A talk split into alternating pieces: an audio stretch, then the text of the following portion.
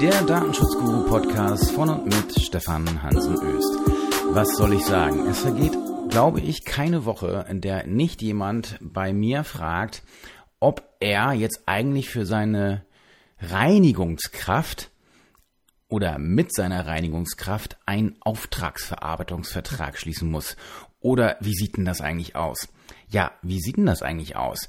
Das gucken wir uns mal in dieser Podcast-Episode ein bisschen an. Und schon mal vorab genommen, so richtig klar ist das eigentlich alles gar nicht.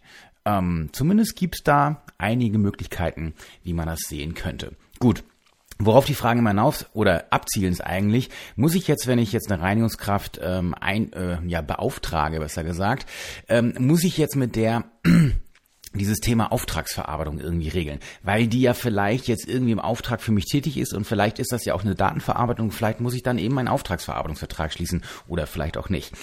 Grundsätzlich muss man bei Reinigungskräften natürlich erstmal verschiedene Aspekte überlegen.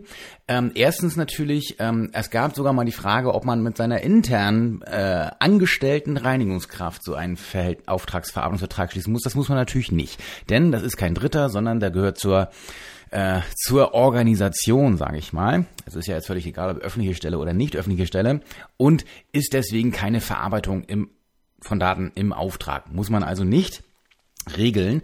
Gleichwohl muss man natürlich auch dann in dem Fall regeln, dass nach der Datenschutzgrundverordnung diese Person auf die Vertraulichkeit verpflichtet worden ist und das auch nachgewiesen werden kann. Gut, das ist aber jetzt nun, sage ich mal, ehrlich gesagt ziemlich unproblematisch.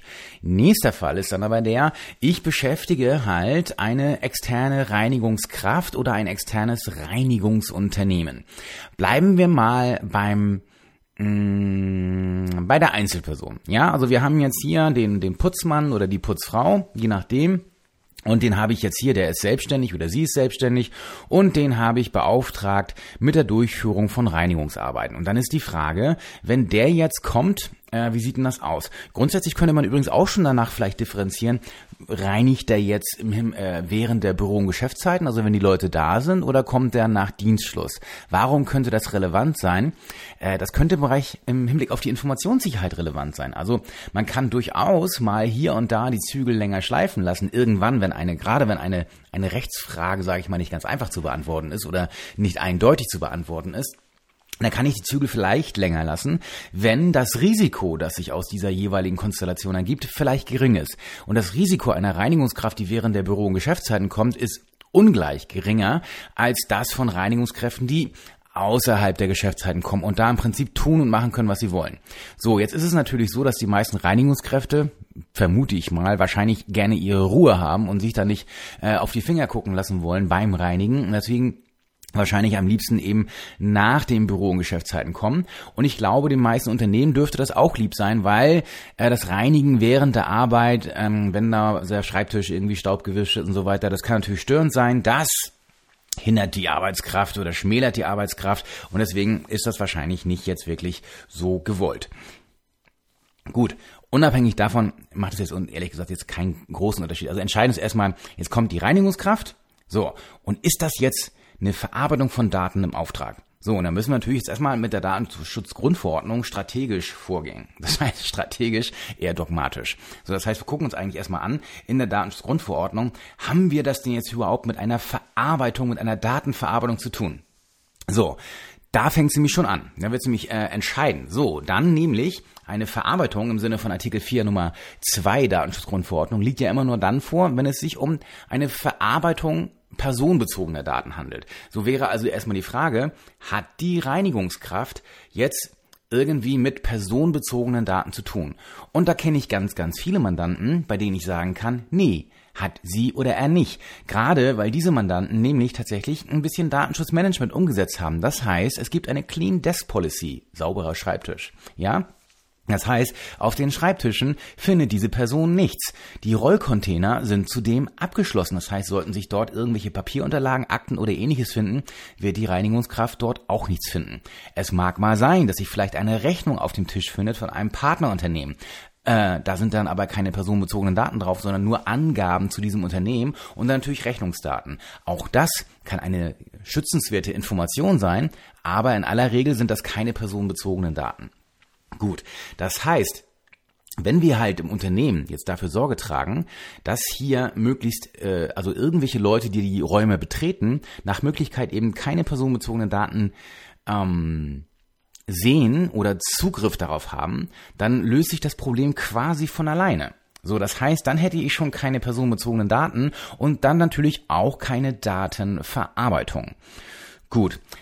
Jetzt sind wir natürlich mal ehrlich und nicht in jedem Unternehmen ist das jetzt hier so richtig mit dem sauberen Schreibtisch und so weiter. Und natürlich kann es auch hier und da mal Ausnahmen geben und manchmal findet man zum Beispiel auch in ganz vielen Räumlichkeiten, gerade da, wo Whiteboards oder irgendwelche, ähm, wie heißt das? Sketchboards, Whiteboards, ähm, und Flipcharts, genau, ähm, Flipcharts sind, dann findet man da noch häufig irgendwas rangepinselte Grafiken von den Leuten, die sich hier irgendwie getroffen haben, unterhalten haben, ähm, vornehmens vorzugsweise im Besprechungsraum, wo man dann auf einmal dann doch vielleicht hier die Namen von Kunden sieht, weil es eine Beschwerde gab oder ähnliches.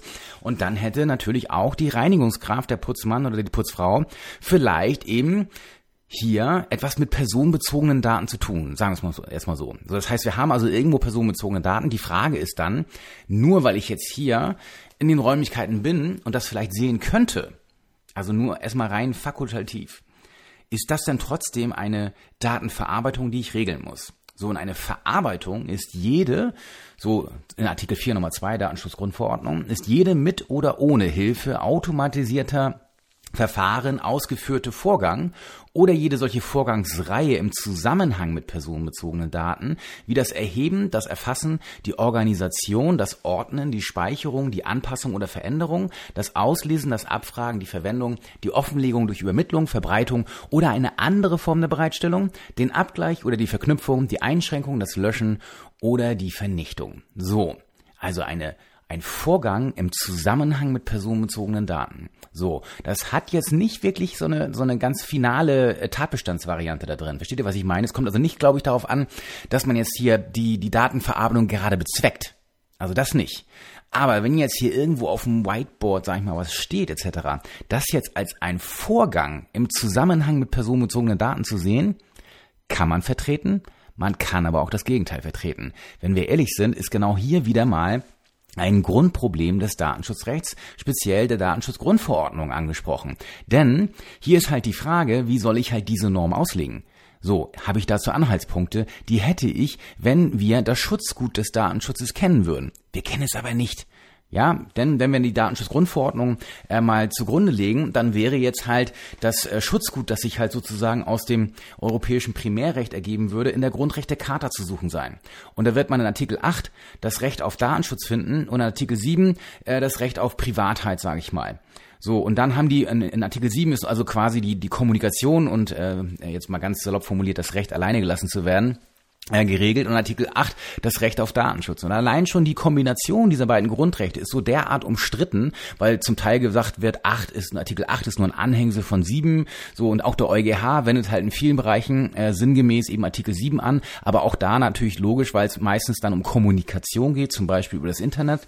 Also sehr, sehr, sehr schwierig. Und völlig unklar ist halt, und das ist jetzt nochmal ganz voraus vor die Klammer gezogen, was ist denn überhaupt geschützt?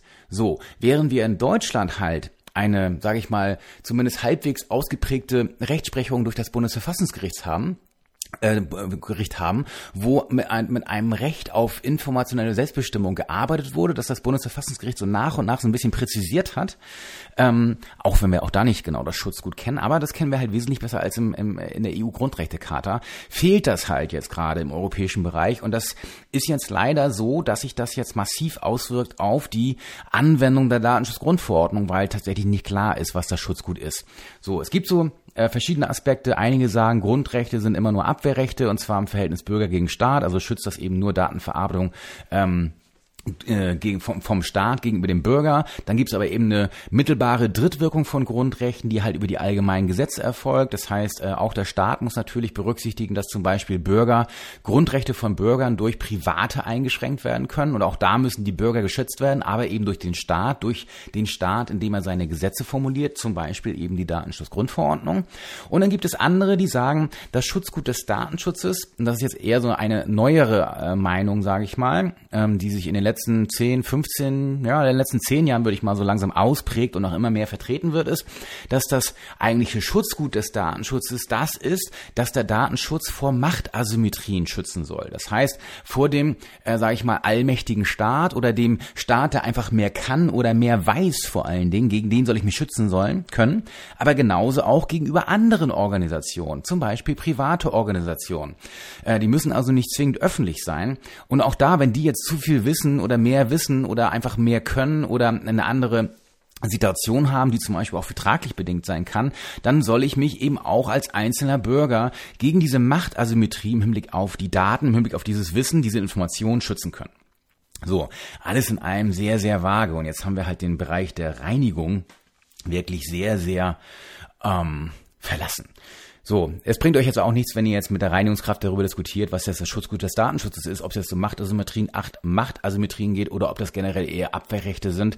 Ähm, also das ist ähm, viel Spaß dabei. Ähm, darum geht's ja nicht. Es geht ja immer um praktikable Lösungen. Die praktikable Lösung sieht meines Erachtens wie folgt aus. Wenn ihr eine Reinigungskraft habt, so, eine einzelne, so, die habt ihr beauftragt, so, und die macht bei euch sauber. Und ähm, und folgendes ist, ihr habt tatsächlich ein bisschen was im Bereich Datenschutzmanagement gemacht. Das heißt, alle Leute wissen, der Bildschirm hat frei, äh, der, der Schreibtisch hat frei zu sein und so weiter. Hier wird nichts an die Wand gepinselt, ohne dass es weggewischt wird, oder es wird halt gar nicht an die Wand gepinselt, wenn das jetzt irgendwelche Namen sind, aus denen man jetzt irgendwie äh, personenbezogene Daten äh, herleiten kann. Dann ähm, sollte man tatsächlich keine Auftragsverarbeitung mit der Reinigungskraft regeln müssen. So. Aber was ihr trotzdem regeln müsstet, wäre halt zumindest eine Geheimhaltungsverpflichtung oder eine Vertraulichkeitsverpflichtung. Denn natürlich kann es gleich wohl sein, dass auch diese Person nicht nur personenbezogene Daten, sondern generell auch Betriebs- und Geschäftsgeheimnisse vielleicht erfährt oder davon Kenntnis hat und dann natürlich einfach, jetzt sage ich mal ganz salopp, seine Klappe halten soll. Ja, soll nicht weiter tratschen, weiter erzählen und das sollte man halt schon regeln, dieses Risiko. Denn dieses Risiko will behandelt werden. Das sagt auch schon die Informationssicherheit.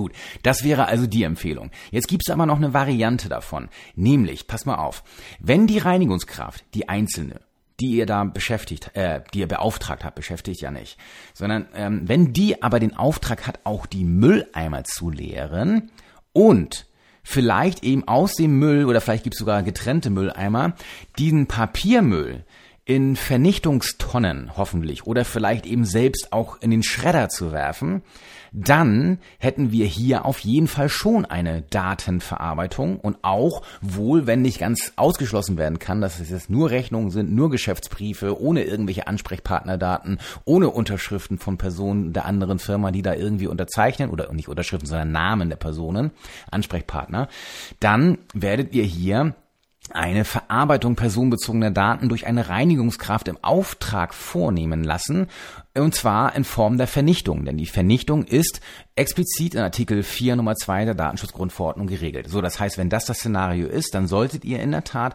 einen Auftragsverarbeitungsvertrag mit der Reinigungskraft regeln. So, und ganz wichtig, jetzt mal nicht durchdrehen, sondern es gibt auch die Möglichkeit, das in kurzer Form zu machen. Ja, zum Beispiel ist es durchaus vertretbar, meines Erachtens, jetzt die Reinigungskraft nicht zur Angabe ihrer technischen und organisatorischen Maßnahmen zu verpflichten. Entscheidend ist, dass sie halt ihren Krempel regelt, dass man einmal nach Artikel 32 sozusagen das regelt, dass sie ihre Pflicht, ihren Pflichten nachkommt oder er seinen Pflichten nachkommt. Und dann sollte das auch tatsächlich so möglich sein. Die Alternative ist halt, dass ihr euch vielleicht sagt, so, nee, um Papiermüll kümmern wir uns lieber selbst. Äh, jetzt wollen wir halt die Reinigungskraft nicht mit sowas überfrachten. Gut, das wäre also die Situation. Bloß tatsächlich ist es so. Ähm, jetzt kann man natürlich sagen, okay, ja, ist das nicht jetzt nicht so eine Funktionsübertragung, wenn die Putzfrau oder der Putzmann hier das äh, das Papier und so weiter, die die, die Müllabfuhr quasi regelt. Ähm, also erstmal vergesst ihr bitte schön wieder den Begriff der Funktionsübertragung. Diesbezüglich verweise ich auf den DSGVO Crashkurs. Ich meine, das war Episode 6, Folge 6, äh, wo es irgendwie, wann liegt eine Auftragsverarbeitung vor, Folge. Ähm, denn das ist Bullshit mit der Funktionsübertragung. Das hat noch nie wirklich gestimmt. So, entscheidend ist hier tatsächlich, könnt ihr dann jetzt im Prinzip über Zweck und Mittel der Datenverarbeitung bestimmen bei der Reinigungskraft im Hinblick auf das Vernichten von Papier. Und über den Zweck könnt ihr natürlich bestimmen, weil das eure Unterlagen sind. Und die werden gefälligst nicht von der Reinigungskraft für eigene Zwecke verarbeitet. Das wäre ja noch schöner. So, deswegen könnt ihr da ganz klar über den Zweck bestimmen und ihr könnt sogar auch über die Mittel bestimmen. Denn diejenige Person, das werdet ihr natürlich festzurren im eigenen Interesse, die packt die in eure äh, Vernichtungstonnen, die ihr da im Flur stehen habt, oder packt ihn in den in Schredder, da mindestens äh, Sicherheitsstufe 3 kann nach DIN 66399 oder was auch immer das ist. Und ähm, deswegen habt ihr auch über die Mittel entschieden. So, und ihr sagt ja nicht der, der, der, der Dame oder den Herrn so, oh, nimm mal mit das Papier nach Hause, das kannst du noch zum Basteln für die Kinder gebrauchen.